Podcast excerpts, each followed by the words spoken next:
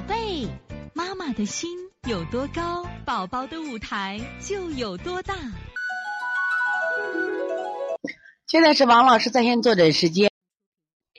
四七九开封萱萱妈，二十三岁，今年春节后老是喉咙哑，三年前去医院，医院说太小没法检查，听说医生带上应该没有结，有滤泡，咽后壁肥厚，有一个疱疹，疱疹咽下炎推的，这个不对，你这个不不能得咽下炎推。我跟你说啊，你这个嘶哑是啥？是那个咽后壁滤泡增生，你知道吧？你看我这两天我有点哑，我心里清楚，是我一口痰糊在嗓子眼上，我这口痰利了，我的声音就利了。那我这个痰不利的时候，我就会什么呀？出现这个嗯哑的症状。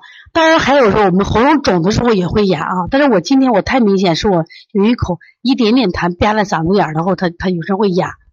所以说这个钟啊，如果敷了一层布，你比如说我们把大钟弄一个床单盖上，它声音就变了。所以说你的孩子要调那个咽后壁滤滤泡。刚才我们讲课的时候说了，咽后滤滤泡是什么呢？谁来给我回答一下？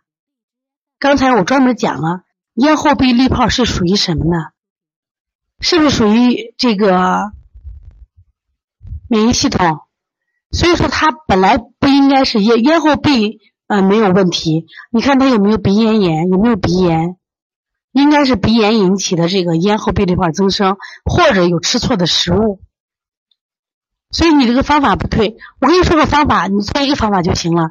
一个我说先去检查看孩子有鼻炎有没有这个，比如食物过敏啊这种情况，吃错的食物，做下推天柱骨或天柱骨的刮痧，治疗效果特别好，因为它在咽喉壁上的啊，就他老被刺激了。